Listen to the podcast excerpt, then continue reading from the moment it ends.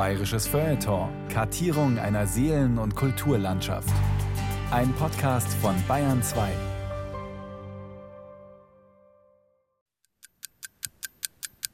Statistisch gesehen passiert es alle 82 Sekunden in Deutschland und in Bayern alle 500 Sekunden. Ein Mensch heiratet einen anderen.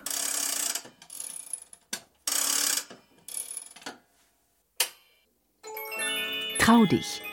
Ehegeschichten aus Bayern. Sie hören eine Sendung von Thomas Grasberger. Not a soul down the corner. That's a pretty certain sign. Those wedding bells are breaking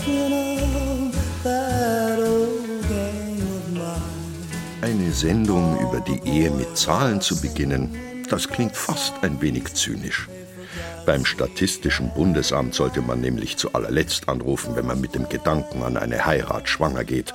Ebenso gut könnte man gleich eine jener Scheidungsmessen besuchen, die neuerdings hierzulande veranstaltet werden. Nein, Statistiker sind keine besonders guten Eheanbahner. Was sie zum Thema zu sagen haben, lässt einen bei der Suche nach der großen, ewigen Liebe wenig zuversichtlich dreinblicken. Denn rund ein Drittel aller geschlossenen Ehen wird im Laufe der nächsten 25 Jahre wieder geschieden. In Ballungsräumen fast die Hälfte. Und zwar überwiegend auf Veranlassung der Frauen. Wegen meiner so gern auseinander geschwind und einander nie Mutter hat ein liebes Kind. Naja, in 49 Prozent der Fälle waren es Frauen, die die Scheidung einreichten. In 42 von 100 wollten die Männer nicht mehr. Alle anderen wurden gemeinsam beantragt. Ganz einvernehmlich. Wegen meiner so gern auseinander halt geschwind und einander nie Mutter hat ein liebes Kind. Apropos Harmonie in der Ehe.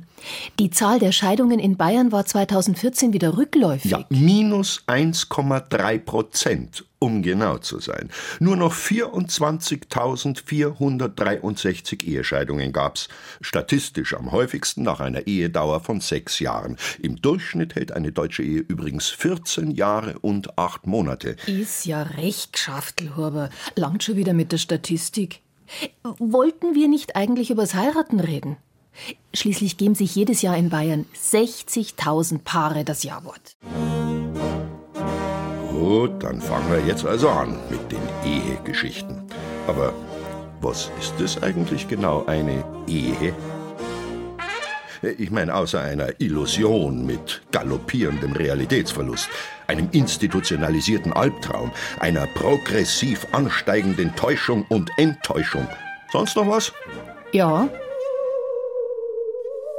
Ehe, althochdeutsch für Ewigkeit, Recht, Gesetz. Eine sozial anerkannte und vertraglich fixierte Lebensgemeinschaft zwischen mindestens zwei Personen meist unterschiedlichen Geschlechts, welche ökonomische sowie sexuelle Rechte und Pflichten beinhaltet und durch den unmittelbaren Heiratsvollzug eine öffentliche Bestätigung erfährt. Die Nachkommen aus dieser Verbindung werden von den übrigen Gesellschaftsmitgliedern als legitim anerkannt. öha. Das klingt aber jetzt mehr nach Kaufvertrag. Ist es ja auch. Aber halt nicht nur.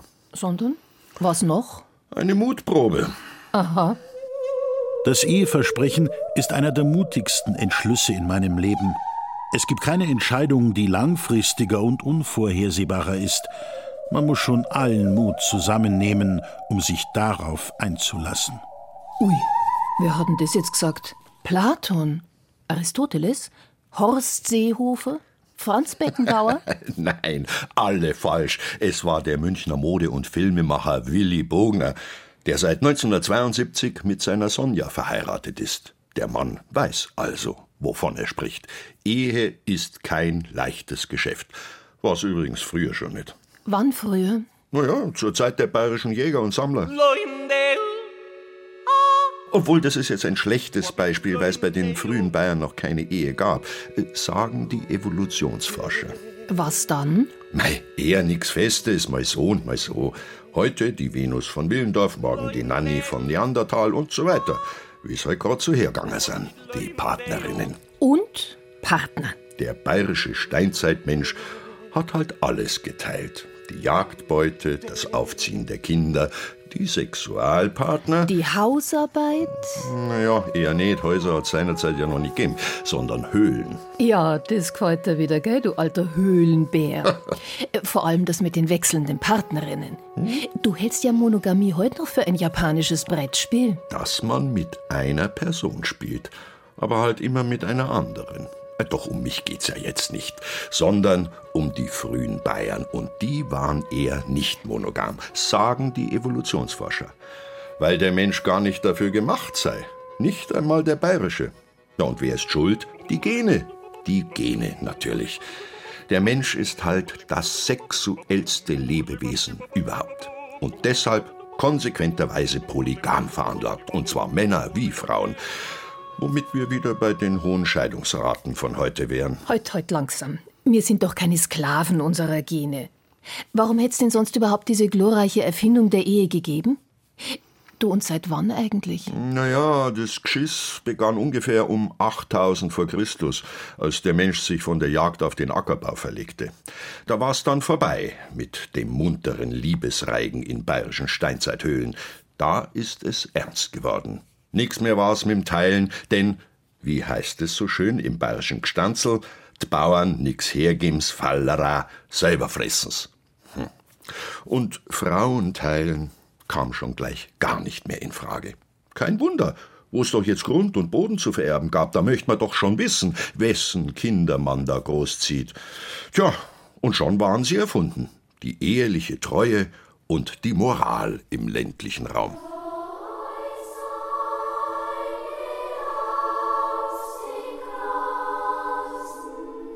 Schon der Römer Tacitus lobt die ach so sittsamen Germanen und Germaninnen, die in behüteter Schamhaftigkeit vor sich hinhausten.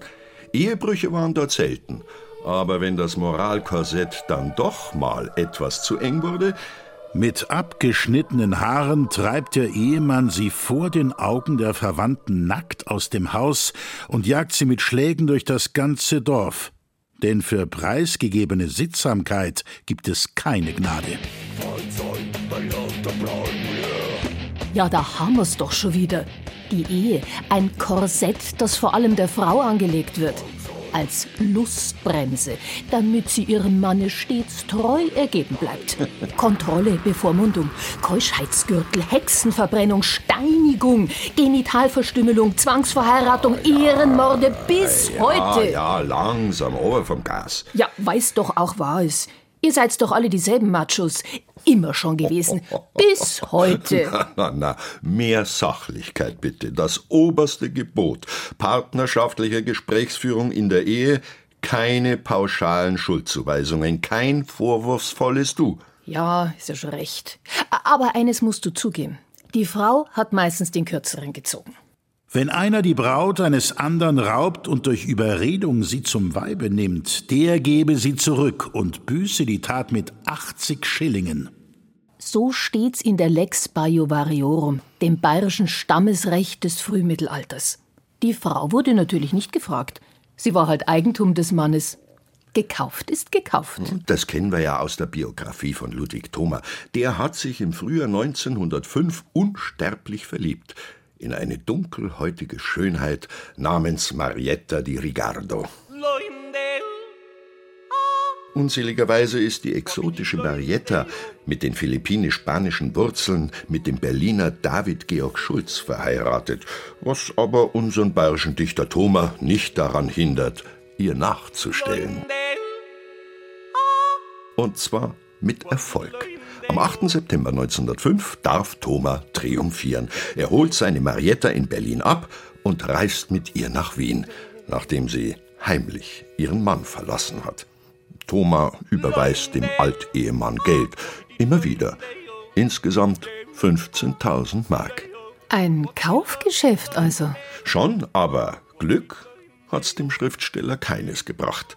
Alle Versuche, das Naturwesen mit dem Kinderlächeln zu domestizieren, scheitern. Marietta beginnt sich auf dem bayerischen Land schnell zu langweilen. Erste Zweifel an ihrer ehelichen Treue verdichten sich zum konkreten Verdacht. Der verzweifelte Thoma will sich gar in ein Duell stürzen, was aber sein väterlicher Freund Ludwig Ganghofer zu verhindern weiß. Mann und Frau müssen doch eins sein, sonst ist es keine Ehe, jammert Ludwig Thoma. Nun, es war auch keine mehr. Folgerichtig wurde sie 1911 geschieden. Jesus, schon wieder eine Scheidung. Mhm. Naja, der arme Ludwig Thoma hatte wohl wirklich kein Glück mit den Frauen. Dafür hatte er als Schriftsteller ein untrügliches Gespür für die nüchtern pragmatische Haltung seiner Landsleute. Auch in Heiratsangelegenheiten.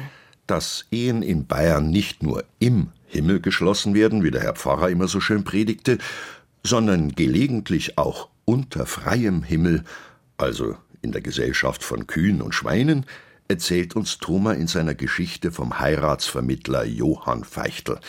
Dieser Feichtel ist ein echter Philosoph und hat stets den richtigen Riecher für eine gute Partie. Für den Hofbauer Hans Girgel wüsste er zum Beispiel eine, die ist zwar ein bisschen schiefecker gewachsen und der Ledigskind hat's auch, dafür aber, ganz wichtig, bringt sie 9000 Mark mit, bar auf die Hand. Der Hans Girgel ist sofort begeistert und schlägt unbesehen ein. 200 Mark Schmuserlohn werden auch gleich vereinbart. Der Handel gilt. Danach erst rückt der Feichtel den Namen der neuen Hochzeiterin heraus. Apollonia Reischel, dem Göbelbauer von Zusering, sei Tochter.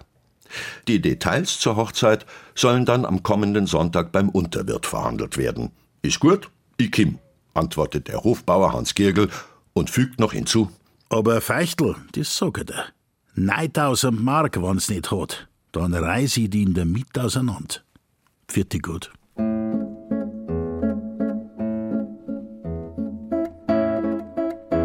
Bauer sucht Frau.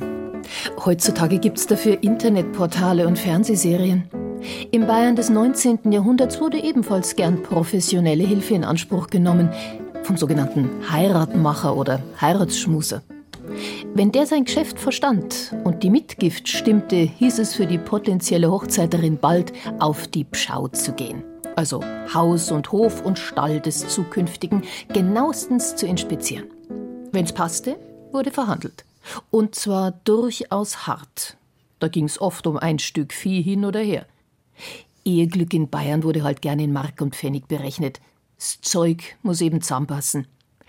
Daher liest man in den Physikatsberichten des 19. Jahrhunderts nicht selten Sätze wie diesen. Das Heiraten ist eine reine Finanzspekulation. Geld oder Geldeswert ist das entscheidende Motiv der Wahl. Es findet sich nicht Herz zum Herzen, sondern Geld zum Gelde. Eine geldige Bauerstochter als Hochzeiterin, das will jeder. Aber oft ist das Vermitteln ein schwieriges Geschäft. Da muss so ein Schmuser dann schon ein ganz raffinierter Hund sein, um die Provision einstreichen zu dürfen. So einer wie der Hintereder von Bleschelbach zum Beispiel, den uns Oskar Maria Graf in seinen Erzählungen aus der Weimarer Republik präsentiert. Der Trapf heißt die Geschichte, in der der Schmuser Hintereder einen Hochzeiter für die ehrengeachtete Jungfrau Viktoria Kaltenecker finden soll. Geldig war's ja, das Viktorl, und auch gar nicht kreislich. Allerdings schandmäßig letz, also meist sehr unnahbar und wenig zugänglich, eine schwer vermittelbare also, um die potenzielle Hochzeiter einen großen Bogen machten. Aber der Hintereder war halt ein Profi und fand zu guter Letzt doch noch einen armen Tropf, den Muchfranzl. Doch der Franzl holte sich bei der Viktoria schnell eine blutige Nasen, also musste der Heiratsschmuser hinter Eder ran, um die junge Frau mit Mühe zu überzeugen. Erst redete er sie hart an, dann aber sehr, sehr herzlich, mitten im Dickicht des Waldes. Ja, mei, das Heiratsschmusen erfordert halt manchmal den ganzen Mann, damit der Pfarrer am Ende verkünden darf. Zum heiligen Sakrament der Ehe haben sich versprochen, der ehrengeachtete Jüngling Franz Much von Riemersdorf, Häusler dort selbst, und die ehr- und tugendreiche Jungfrau Viktoria Kaltenecker, Bauerstochter von Reitmuning. Bevor die Ja-Worte gesprochen werden können, gibt's in Bayern oft zahlreiche Balzrituale und eigentümliche Tänze, von denen schon Ludwig Thoma in Agricola berichtet. Der Jüngling, welcher eine Stammesjungfrau gewählt hat, stößt einen grellen Pfiff aus und winkt ihr befehlend mit der Hand. Häufig hört man auch bei diesen Lustbarkeiten plötzlich den Kriegsruf ertönen. Den Weibern gilt es als ehrenvoll, wenn um ihretwillen der Kampf entbrennt. Das Raufen. Willkommene Anlässe dafür bieten, neben Wallfahrten und Kirchweihfesten vor allem die Hochzeiten. Aber auch bei der Brautwerbung kommt es gelegentlich schon zu Schlägereien, wie Lena Christ in ihren Bauerngeschichten glaubhaft versichert. Da pilgern ein paar junge bayerische Burschen zum wohlhabenden Moserbauern von Kreuth, zwängs der beiden heiratsfähigen Töchter und der Mitgift. Unseligerweise aber sind's gleich vier Freier, die sich bewerben. Bald kommt es zu Spannungen. Die Reiserbuben stürzen sich gleich wilden Hunden auf die beiden Spötter. Was habt's gesagt? Hund habt's gesagt. Handwerksburschen habt's gesagt. Flirngfanger habt's gesagt. Und schon dreschen ihre Fäuste auf die beiden los, dass es nur so kracht. Die Raufhanseln in der Geschichte von Lena Christ gehen übrigens allesamt leer aus. Den Liebeszuschlag bei den heiratsfähigen Mosertöchtern machen zwei andere Burschen, die nicht mitgerauft haben. Ach, kein Wunder. Wer mag schon einen Grobian?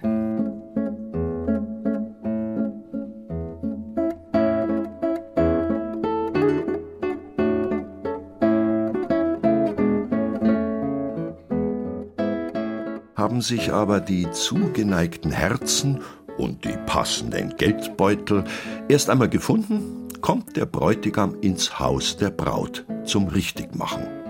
Er zahlt ihr die Arra, eine Art Draufgabe zur Verlobung.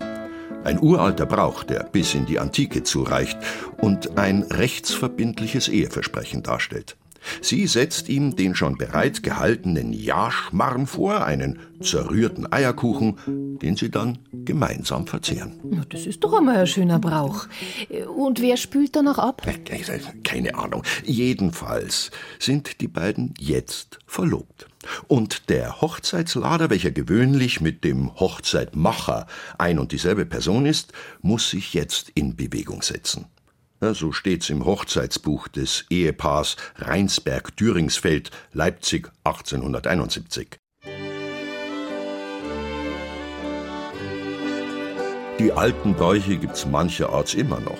Vom Kranzelpaar, das sich bei der Hochzeit um die selbstgebastelten Gästeanstecker und die Autoschleifen kümmert, übers Gstanzelsingen bis zur Hochzeitskutschen, die heutzutage freilich eher ein Cabrio oder eine Siebener Limousine ist.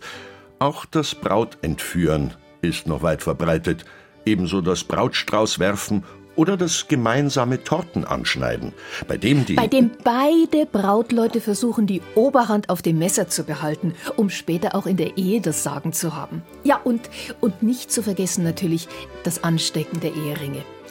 Die soll es schon bei den alten Ägyptern gegeben haben. Ja, ja, ja, wie auch immer. Im Mittelpunkt all dieser Rituale steht ein meist sichtbar überfordertes Brautpaar, das nach wochenlangen Vorbereitungen und dem schönsten Tag ihres Lebens zu guter Letzt erschöpft in die Betten fällt, bevor es am nächsten Tag wieder weitergeht. Mit der Hochzeitsreise oder dem Hochzeitsblues samt Kopfweh. Only you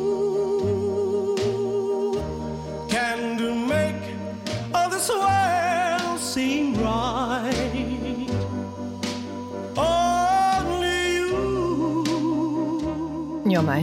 Heiraten ist kein leichtes Geschäft, aber mein Mitleid hält sich in Grenzen. Es wird ja keiner gezwungen. Die allermeisten heiraten doch aus freien Stücken. Stimmt, aber das war nicht immer so.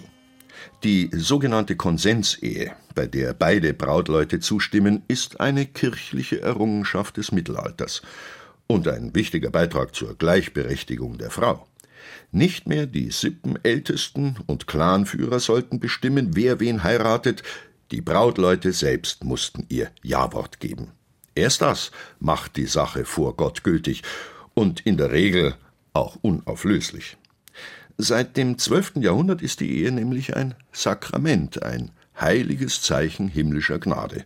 Aus einem Kuhhandel, bei dem die Frau meistbietend verscherbelt wird, ist also ein metaphysischer Akt geworden, was den Familienoberhäuptern, vor allem des Adels, natürlich gar nicht passte.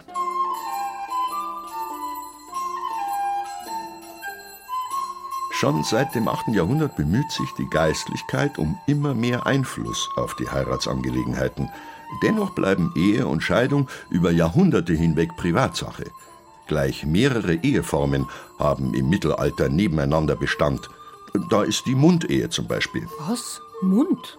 Äh, Mund wie Goschen? Na, Mund mit T. Ja, das bedeutet so viel wie Schirm, Schutz oder Vormundschaft.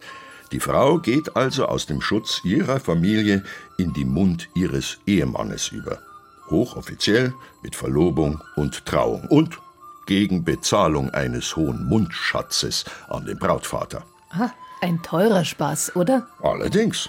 Günstiger war hingegen die Raub- oder Entführungsehe. Der Bräutigam sparte so immerhin den Kaufpreis und den Sippenvertrag. Ebenfalls billiger die Kepsehe. Ja, die Kepse war im Mittelalter eine Nebenfrau, meist eine Leibeigene, die sich ein freier Mann halten konnte, auch gegen ihren Willen. Kepsehen waren im Mittelalter weit verbreitet, wurden aber seit dem 10. Jahrhundert von der Kirche heftig bekämpft. Das kirchliche Ideal bleibt die unauflösliche Konsensehe zwischen zwei treu Liebenden. Denn auch die Männer waren nun zur ehelichen Treue verpflichtet. Na, endlich. Naja, zumindest auf dem Papier. Wie gesagt, es war ein Ideal. Doch diese Konsensehe mit einer echten Trauungszeremonie vor dem Pfarrer setzte sich ab dem 12. Jahrhundert schön langsam durch, obwohl politische und wirtschaftliche Erwägungen natürlich auch weiterhin eine große Rolle spielten, vor allem beim Adel und in den Herrscherhäusern. Wie einst schon im 6. Jahrhundert, als die 15-jährige bayerische Herzogstochter Theodolinde erst mit dem Frankenkönig verlobt wird, dann aber plötzlich doch den Langobardenkönig heiraten soll. Um Liebe geht's dabei natürlich nicht. Hier wirkt die energische Hand des Agilolfinger Herzogs Garibald, der als Vater vor allem seine politischen Interessen via Heiratspolitik durchsetzt. Ansonsten dienten Ehen natürlich vor allem der Zeugung von Nachwuchs. Impotenz oder Unfruchtbarkeit waren daher ernsthafte Scheidungsgründe oder Ehehindernisse. Daher mussten sich selbst hochadelige Damen wie Elisabeth von Bayern vorab einer genauen Fleischbeschau unterziehen. Die Prinzessin aus dem Hause Wittelsbach sollte im 14. Jahrhundert als künftige Gattin des französischen Königs durch Hofdamen inspiziert werden, wobei an der nackten Bewerberin festgestellt werden sollte, ob sie die zur Geburt von Kindern geeigneten Formen besaß. Elisabeths Vater war davon übrigens gar nicht begeistert. Kommt ja gar nicht in Frage, schimpfte der Bayernherzog. Aber sein Onkel war da pragmatischer. Franzosenkönigin? So eine Heiratschance lässt man sich doch nicht entgehen. Unter dem Vorwand einer Wallfahrt wird die junge Frau dann also doch nach Frankreich befördert, zum Fruchtbarkeitstest, den sie offenbar besteht. Denn am 17. Juli 1385 heiratet die 15-jährige Elisabeth in Amiens den erst 17-jährigen Karl VI. Und ist fortan als Isabeau de Bavière Königin von Frankreich. Bayerische Hochzeiten können manchmal ganz schön ins Geld gehen. Herzog Ludwig der Reiche in Landshut zum Beispiel liebte Protz und Prunk und rauschende Feste. 22.000 Gäste und 9.000 Pferde verköstigte er eine Woche lang bei seiner eigenen Hochzeit und als 1475 sein Sohn heiratete, schlugen sich bei der berühmten Landshuter Hochzeit wieder 10.000 Gäste samt Pferden sechs Tage lang die Wänste voll. Knapp 70.000 Gulden soll der Spaß gekostet haben. Das waren in etwa die Jahreseinnahmen des Bräutigamvaters.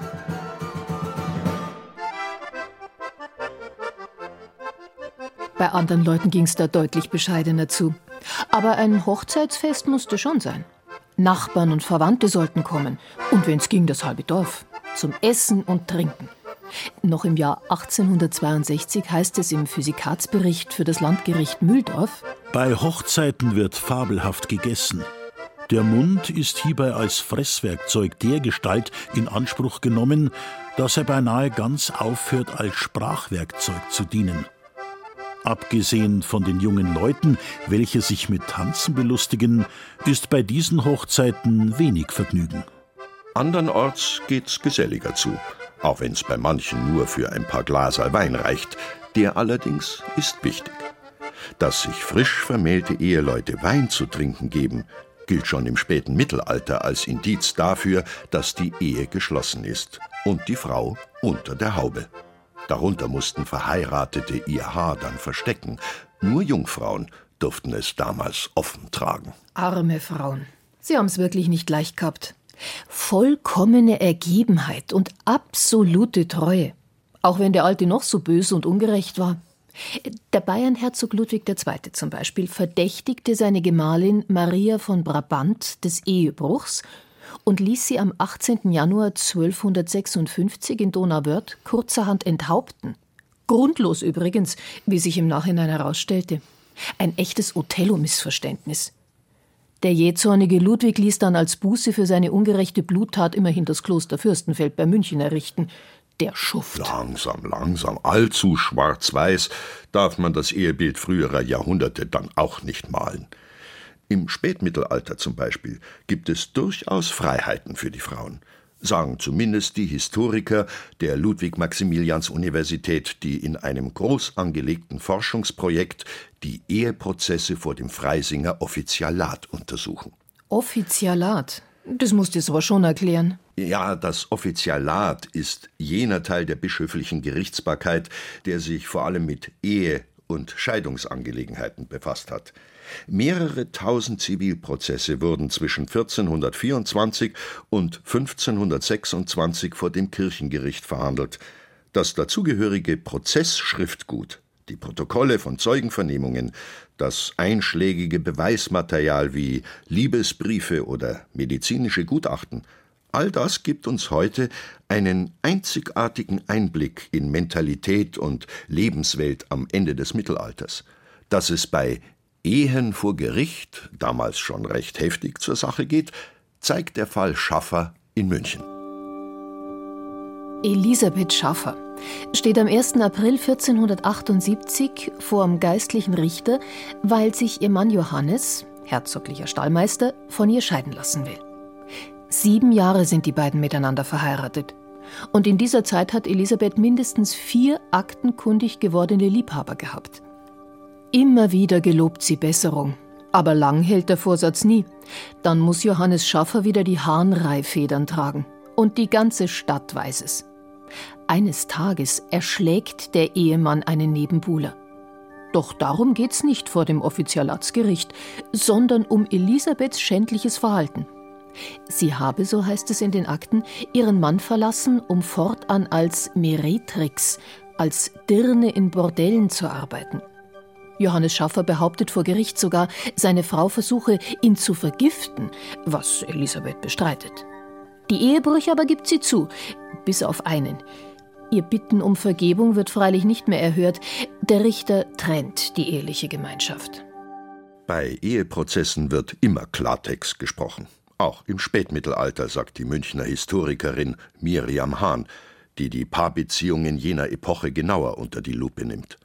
Moralisiert wird im katholischen Eherecht des 15. Jahrhunderts überhaupt nicht. Im Gegenteil, Ganz frei wird zugegeben, wer mit wem Geschlechtsverkehr hatte, auf welche Weise und wie oft Ehebruch begangen wurde. Und keiner dieser Ehebrecher wird damals von einem weltlichen Gericht zu Schandstrafen verurteilt. Frauen haben genauso betrogen wie Männer. Wir haben auch Fälle von weiblicher Gewalt gegen ihre Ehemänner, also das gibt's auch. Das gab es vermutlich zu allen Zeiten, das gibt es auch heutzutage. Allerdings muss man schon dazu sagen, wir haben mehr Fälle von Gewalt gegen Frauen in der Ehe. Könnte natürlich auch damit zusammenhängen, dass sich die Männer vielleicht nicht vor Gericht damit outen wollten, dass sie geschlagen werden von ihren Ehefrauen. Man weiß nicht genau, was dahinter steht alles, aber prozentual sind es doch wesentlich mehr. Äh, Männer, die ihre Frauen schlagen und dann kommen die Frauen vor Gericht und lassen sich von ihren Männern trennen. Oft geht Gewalt auch mit Ehebruch einher, manchmal auch mit Impotenz. Also da wird einfach der impotente Mann gewalttätig aus Frust und was auch immer alles noch so in der Ehe passiert. Und in diesen Fällen können die Frauen, wenn das Gericht entscheidet, dass sie sich trennen dürfen, können sie ihre Mitgift zurückverlangen. Sie können ihren eigenen Hausstand dann haben. Sie sind eigenständige Persönlichkeiten und können ihren Geschäften nachgehen.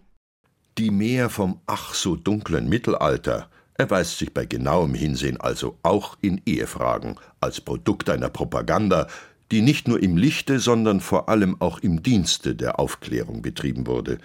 Kann man aber wirklich sagen, dass Frauen in der Zeit von 1400 bis 1560 besser gestellt waren als in späteren Zeiten? Miriam Hahn meint schon. Ja, doch, ich denke, das kann man so sagen. Also hinsichtlich der Ehe ja und auch was Alleinerziehende anbelangt. Wir haben in unseren Gerichtsaufzeichnungen auch sehr viele Alleinerziehende, die vor Gericht ähm, entweder den Unterhalt einfordern möchten oder aber auch erstmal die Vaterschaft natürlich klären lassen möchten. Und man sieht an diesen Frauen, dass sie ich würde schon fast sagen, selbstbewusst vor Gericht gehen. Sie können alleine vor Gericht gehen, was später nicht mehr der Fall ist. Also man muss da ja auch ganz klar sehen, das Kirchengericht, das katholische Kirchengericht ähm, hat anerkannt, dass die Frauen ohne Vormund alleine klagen. Und das geht zum Beispiel vor den reformierten Gerichten nicht. In späteren Jahrhunderten geht es auch vor katholischen Gerichten sehr viel strenger zu. Denn jetzt geht es verstärkt um Moral. Wie verhält sich die Ehefrau? Wie der Mann? War Leichtfertigkeit im Spiel? Sex vor der Ehe wird von der weltlichen Obrigkeit noch bis zum Jahr 1808 bestraft. Seit Mitte des 16. Jahrhunderts werden in Bayern Leichtfertige und Ehebrecher gern mal in den sogenannten Brechen eingeschlagen, also in ein Halseisen gesperrt und direkt an der Kirchenwand ausgestellt. Wie leger geht's da doch im Spätmittelalter zu. Die Frauen haben damals noch eine relativ gute Rechtsstellung, etwa beim Benennen eines Kindsvaters. Später wird's für ledige Mütter deutlich schwerer, ihre Position zu vertreten. Auch das Heiraten war vor der Reformation noch einfacher. Oft wurden spontan sogenannte heimliche Ehen geschlossen. Wenn zwei junge Menschen miteinander schlafen wollten, steckten sie sich ein Ringlein aus Stroh an, gaben sich ein Eheversprechen und besiegelten ihren Bund mit Sex. Gegen solche Winkelehen wettert schon der berühmte Franziskanermönch Berthold von Regensburg im 13. Jahrhundert. Geholfen hat's wenig. Sie bleiben bis ins 15. Jahrhundert hinein weit verbreitet. Zum Leidwesen der Erziehungsberechtigten, die oft eine bessere Partie für ihren Sohn oder ihre Tochter vorgesehen haben. Vor allem die geldigen und herrschenden Schichten haben kein Interesse an solch freien Liebesheiraten, sagt auch die Historikerin Miriam Hahn. Die heimliche Ehe war natürlich für Eltern eine Katastrophe.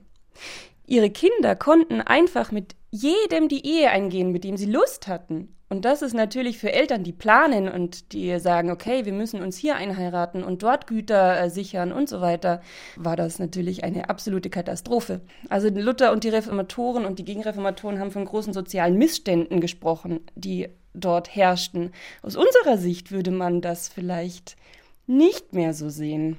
Denn der einzige Missstand, der herrschte, war, dass Liebesheiraten eingegangen werden konnten. Und durch Luther und durch das Tridentinum kamen nämlich genau diese Liebesheiraten nicht mehr zustande.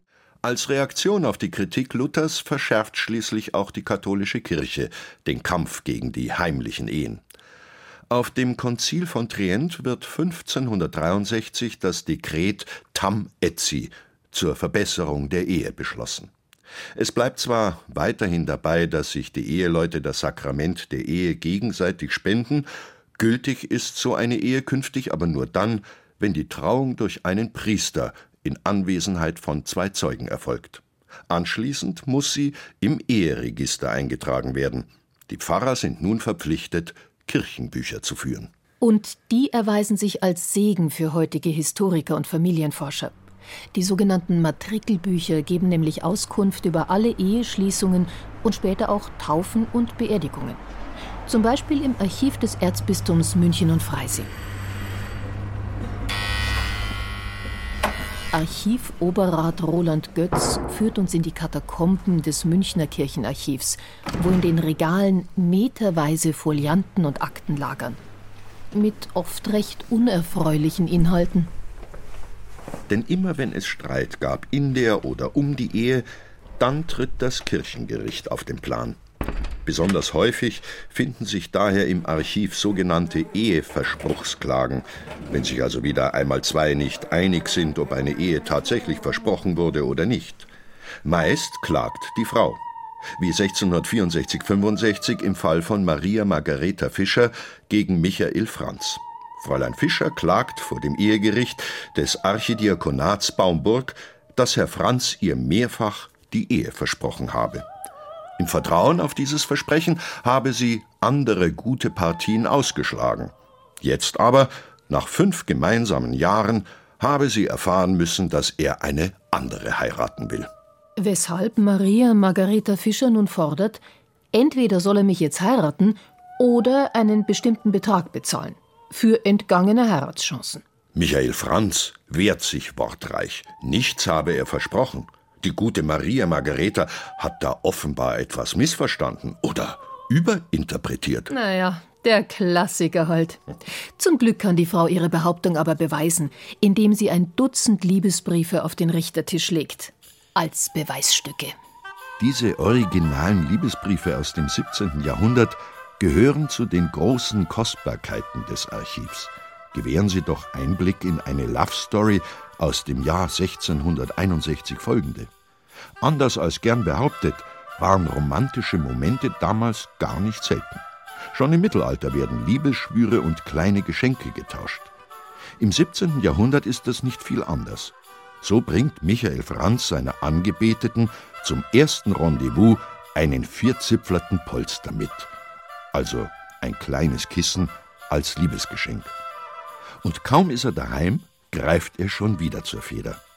Schlossverwalter Michael Franz aus Perstenstein schreibt am 15. November 1661 sein kleines, unwürdiges Brieferl an die edelviel ehrentugendsame Jungfrau Maria Margareta Fischer. Ich verhoffe, die Gnade zu haben, meinem liebsten Weiberl auf den Sonntag wiederzusehen und um noch viel, viel lieber zu haben als zuvor dieweil du gar ein böses Schelmel bist. Ich muss dich da schlagen, weil ich dich so lieb hab. Also das ist so ein Spruch wie ich hab dich zum Fressen gern und so ähnlich. Und offenbar haben sie sich immer nur am Sonntag als beider arbeitsfreier Tag äh, gesehen. Und war jetzt dieser letzte Satz am Rand schon als wichtig markiert, kommt jetzt wahrscheinlich der entscheidende. Ich muss mein Liebsweibel bald zu mir nehmen, ehe das mir's wer anderer stiehlt. Und das und ähnliche Formulierungen in weiteren Briefen hat das Gericht als schriftliches Eheversprechen gewertet und hat ihn schuldig gesprochen, entweder nun seine frühere Liebste wirklich zu heiraten oder ersatzweise eine Schadensersatzzahlung zu leisten. Was aus Maria Margareta Fischer wurde, weiß auch der Archivar Roland Götz nicht. So viel jedoch ist gewiss: Michael Franz wählte die Zahlung. Und er zahlte schnell, denn sonst hätte er nicht anderweitig heiraten dürfen. So aber findet sich im Trauungsbuch seines Wohnorts der Eintrag, dass er nur wenige Wochen später die Ehe mit einer anderen Frau eingegangen ist. Übrigens, nicht alle Bayern sind so heiratswütig. Die Zahl der Hagestolze, wie die freiwilligen Junggesellen früher genannt wurden, ist hierzulande wohl nie gering gewesen. Sie scheuen die Ehe wie der Teufel das Weihwasser. So beklagt etwa der Physikatsbericht für das Landgericht Aibling aus dem Jahr 1860 bei der Bevölkerung im Gebirge einen Hang zur Ehelosigkeit unter den Männern. Und zwar aus Egoismus, um sich die Last und Sorge einer Familie nicht aufzubürden. Dass solche Singles aus Überzeugung nicht zwangsläufig enthaltsam lebten, wissen wir von dem aufklärerischen Reiseschriftsteller Johann Petzel. Der Niederbayer aus Mallersdorf schreibt 1784 auch Leute, die ihre hinlänglichen Einkünfte haben und Weib und Kind hinlänglich ernähren könnten, nehmen aus Bequemlichkeit keine Weiber und behelfen sich mit Beischläferinnen und schmähen über den Ehestand rühmen den Genuss ihrer Freiheit und sammeln sich dadurch immer mehr Anhänger. Wer heutzutage den Genuss seiner Freiheit pflegt, gehört unter Umständen zu den Stammkunden einschlägiger Dating- und Seitensprungbörsen im Internet. Bevor er oder sie sich dann irgendwann via Online-Partnerportal auf die maßgeschneiderte Suche nach etwas Festerem begibt. Bayer sucht Bayerin zwings bayerischer Hochzeit. Heutzutage alles kein Problem, zumindest wenn man den richtigen oder die richtige findet. Früher freilich hätte mancher Untertan seinen Schatz liebend gern geheiratet, durfte aber nicht, weil er kein Haus, keinen Grund und kein Geld hatte. Ehe war in Bayern lange Zeit ein Privileg und keineswegs selbstverständlich, sondern genehmigungspflichtig.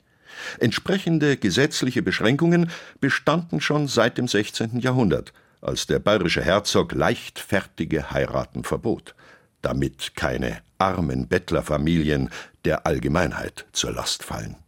Wer heiraten wollte, musste sich also in seiner Gemeinde eine Genehmigung holen, bevor er zum Pfarrer gehen konnte. Während der Geistliche also möglichst alle seine Schäflein unter der Haube wissen wollte, zwängs der Moral, waren die Gemeinden darauf erpicht, dass sich potenzielle Hungerleider nicht auch noch vermehren. Erst um 1800 sollte sich das ändern, weil der Staat nun mehr Menschenmaterial benötigte. Er entzog den Gemeinden die Ehekompetenzen und verteilte fortan selbst Heiratsgenehmigungen, und zwar großzügig, sofern eine hinreichende Aussicht auf Nahrung bei den Ehewilligen bestand. Mit dem Gemeindeedikt von 1818 ging die Befugnis freilich wieder auf die Gemeinden über, ebenso die Kosten für die bedürftigen Untertanen. Und diese Kosten explodierten in den Hungerjahren 1816, 1817.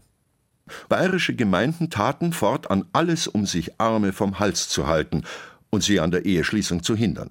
Kein Wunder, dass damals in den Taufbüchern vieler Gemeinden 30 bis 40 Prozent der Kinder mit dem Vermerk unehelich versehen sind.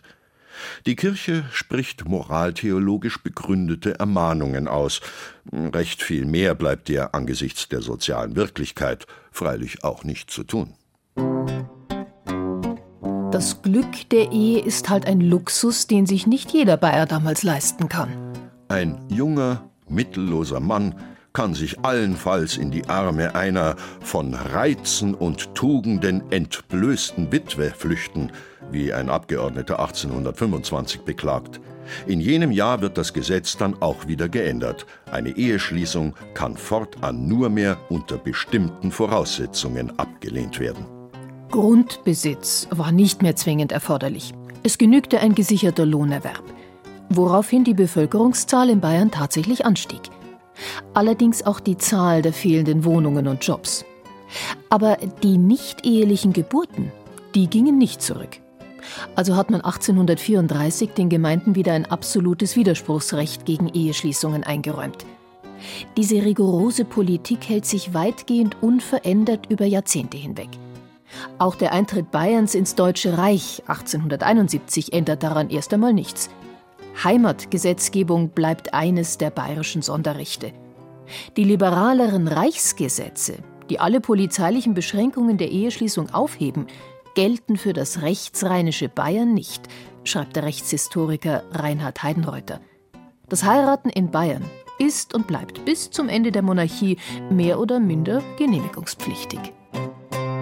Mit dem Recht heiraten zu dürfen war allerdings noch nie ein Rechtsanspruch auf Glück verbunden. Manchmal gehen Ehen einfach zugrunde, nicht von heute auf morgen, sondern meist schleichend. Als sie einander acht Jahre kannten, und man darf sagen, sie kannten sich gut, kam ihre Liebe plötzlich abhanden, wie anderen Leuten ein Stock oder Hut. Heißt es 1929 bei Erich Kästner in einem Gedicht. Acht Jahre. So lange braucht die Wittelsbacherin Sissi nicht, bis sie erkennt, dass ihre Hochzeit mit dem Habsburger Kaiser Franz Josef ein Fehler war.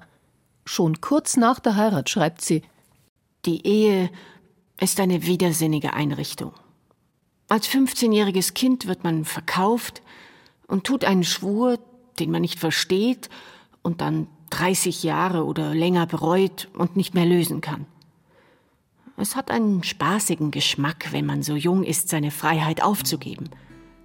Aber das, was man besitzt, weiß man eben nie zu schätzen, bis man es verloren hat. Acht Jahre. So lange hält auch die Ehe von Xaver Bollwieser nicht. Der Bahnhofsvorsteher im Roman von Oskar Maria Graf treibt unaufhaltsam seinem Untergang entgegen. Obwohl er mit der Tochter des reichen Brauereibesitzers ja eigentlich eine gute Partie gemacht hat. Aber dann der Ehealltag mit seinen Banalitäten und Kämpfen. Bollwieser mag dem Tratsch der Leute nicht glauben, mag nicht sehen, dass seine heile Ehewelt längst in Brüche gegangen ist, dass die Treue seiner Gattin eine Illusion ist. Einen Meineid schwört er drauf vor Gericht und verliert am Ende nicht nur seine Beamtenstellung, sondern auch seine Freiheit und seine Frau. Scheidung, Gefängnis und danach das Eremitendasein als Fährmann. Wie fortgeweht aus dem Menschlichen. Nur das unablässige Auf und Ab der Elemente rührt ihn noch, lauten die letzten Zeilen des Romans. Ehekrisen sind Lebenskrisen und Scheidungen oft schlimmer als der Tod eines nahen Menschen, sagen Paartherapeuten und Eheberater. Die empfehlen heutzutage, man solle Ehen nicht mit überzogenen Erwartungen überfrachten. Ehe ist halt kein leichtes Geschäft. Auch wenn Scheidungen heute nicht mehr zwangsläufig in eine ökonomische Katastrophe führen müssen, bleibt das Projekt nach wie vor riskant. Ein Abenteuer, für das man allen Mut zusammennehmen muss, wie Willy Bogner ja schon richtig bemerkte. Und trotzdem hat sie überlebt. Sie hat die Nationalsozialisten überlebt, die aus ihr ein Instrument biologischer Zuchtwahl machen wollten. Und sie hat auch die Stürme der 68er überlebt, die sie am liebsten auf dem Misthaufen der bürgerlichen Geschichte entsorgt hätten. Allerdings musste die altehrwürdige Institution damals erhebliche Einbußen hinnehmen. Die Zahl der Eheschließungen ist in Bayern zwischen 1960 und 1978 kontinuierlich zurückgegangen, von 90.000 auf 60.000. Kein Wunder, die traditionelle Hausfrauenehe hatte ausgedient. Nicht zuletzt wegen der Antibabypille und dem neuen Selbstbewusstsein der modernen Frau. Die alten Patriarchennummern waren einfach nicht mehr vermittelbar. Sie haben sich eh viel zu lange gehalten. Kaum zu glauben, dass ein Ehemann noch bis ins Jahr 1958 den Anstellungsvertrag seiner Frau ohne deren Zustimmung einfach fristlos kündigen konnte. Ohne seine Erlaubnis konnte sie kein eigenes Bankkonto führen und kein Arbeitsverhältnis eingehen. Erst im Jahr 1977 wurde das Gesetz mit der Eherechtsreform endlich geändert. Die Forderungen der Frauenbewegung nach rechtlicher und tatsächlicher Gleichstellung in allen Lebensbereichen führten zu einer Modernisierung. Eine Frau, die heute heiratet, geht eine gleichberechtigte Beziehung ein. Bürgerliches Gesetzbuch, Paragraph 1356, Absatz 1. Die Ehegatten regeln die Haushaltsführung im gegenseitigen Einvernehmen. Naja, Papier ist geduldig. Aber immerhin steht's im Gesetz. Wahrscheinlich konnte nur so der Abwärtstrend bei den Eheschließungen aufgehalten werden. Es wird also munter weiter geheiratet. Nicht nur wegen der Steuervorteile. Ehen sind heute viel besser als ihr Ruf, schreibt der Arzt und Paartherapeut Arnold Retzer in seinem Lob der Vernunft-Ehe. Immerhin 60 Prozent aller Erwachsenen leben in einer solchen und zwei Drittel der Paare sind laut Umfragen mit ihrer Ehe durchaus zufrieden. Na, wer sagt's denn? Es geht doch. Naja, wenn man keine übertriebenen Erwartungen hat, zum Beispiel was die Arbeitsteilung angeht. In der bayerischen Ehe von heute sind die Aufgaben übrigens so ungerecht verteilt wie eh und je. Frauen kochen, putzen, machen die Wäsche. Männer beschränken sich auf kleine Reparaturen im Haushalt. Heißt es zumindest in einer jüngst veröffentlichten repräsentativen Umfrage unter 7000 jungen Bayern zwischen 18 und 40 Jahren. Oh, oh, oh, das fürchte ich, wird mancherorts noch Ärger geben. Worauf du dich verlassen kannst. Aber mei, wie heißt's so schön? Das Zeug muss zusammenpassen. Sie werden sich schon zusammenraufen. Oder auch nicht. Naja, das ist doch mal ein weises Schlusswort. Ähm, das war's dann? Oder haben wir was vergessen? Den Heiratsschwindler vielleicht. Der steht schon in der Lex Bajuvariorum. Wenn einer eine freie Frau verführt, gleich als ob er sie ehelichen wollte, sie dann aber auf dem Wege verlässt, was die Bayern Truglüge nennen, der büße es mit zwölf Schillingen. Sowas gibt's Freiheit immer noch. Na ja, erst kürzlich stand wieder einer in der Zeitung, der acht Frauen die Ehe versprochen und um 375.000 Euro geprellt hat. Mit zwölf Schillingen ist er allerdings nicht davon gekommen. Fünfeinhalb Jahre Gefängnis hat er gekriegt. Gut. Aber äh, sonst wir's. Was wir? Nix haben wir. Warum? Was fehlt? Die Homo-Ehe. Awitzwick, die hätten wir jetzt fast vergessen. Aber gibt's sowas überhaupt in Bayern? Ja, du bist lustig. Freilich gibt's das. Im Land von König Ludwig II. Im Spätsommer 2015 beispielsweise hat der Ex vom Schlagerstar Patrick Lindner seinen langjährigen Partner auf der Sonnenalm im Chiemgau geheiratet. Vom Aschauer Bürgermeister persönlich getraut. Und alle haben's geweint vor Rührung, weil's so schön war. Steht zumindest in der Zeitung. Ja, und im Sommer 2013, da hat die erste richtig traditionell bayerische Schwulenhochzeit stattgefunden, nämlich in, Obacht, das ist jetzt kein Schmäh, in Tuntenhausen. Der eine Bräutigam stammt von dort und der andere ein geborener Altöttinger. Na, wenn da nicht mal Maria nachgeholfen hat. Schließlich heißt es ja im Altöttinger Muttergotteslied, Lass uns alle insgemein, Mutter, dir empfohlen sein. Und alle, das sind halt einmal alle. Oder? Ja, Genau, so, so ist ist es. Übrigens, in den 53 Minuten dieser Sendung wurden in Bayern rein statistisch 6,3 Ehen geschlossen. Ja, Ja, da, gratulieren wir dann auch recht herzlich. herzlich. Und wenn sich eines hoffentlich fernen Tages ihr Eheglück im Alltag ein wenig abnutzen sollte, schreien's nicht gleich hysterisch herum. Mach mich glücklich, du hast es doch versprochen. Und laufen's auch nicht gleich zum Scheidungsanwalt. 25.000 geschiedene bayerische Ehen im Jahr sind schon genug. Probieren Sie es lieber mal mit Eheberatung. Die soll ja auch für geglückte Scheidungen ohne Rosenkriege gut sein. Ja, ja, oder versuchen Sie es doch mal mit einem Stoßgebet zu einem der vielen Schutzheiligen. Geh, was redst denn du da schon Ja, wieder? ja, ja, ja, da gibt's zwar jede Menge. Für die gute Ehe die heilige Ursula, fürs Eheglück den Andreas, Ach. Ja, den Gangolf bei Eheproblemen und den Gundmar gegen bösartige Ehefrauen. Geh weiter, schleich die. Gib mir Ruhe. Trau dich. Ehegeschichten aus Bayern. Sie hörten eine Sendung von Thomas Grasberger. Es sprachen Julia Fischer, Alexander Duda, Christian Jungwirth und Katja Schild. Ton und Technik Andreas Lucke. Regie und Redaktion Ulrich Klenner. Eine Produktion der Redaktion Hörbild und Feature Land und Leute des Bayerischen Rundfunks 2016.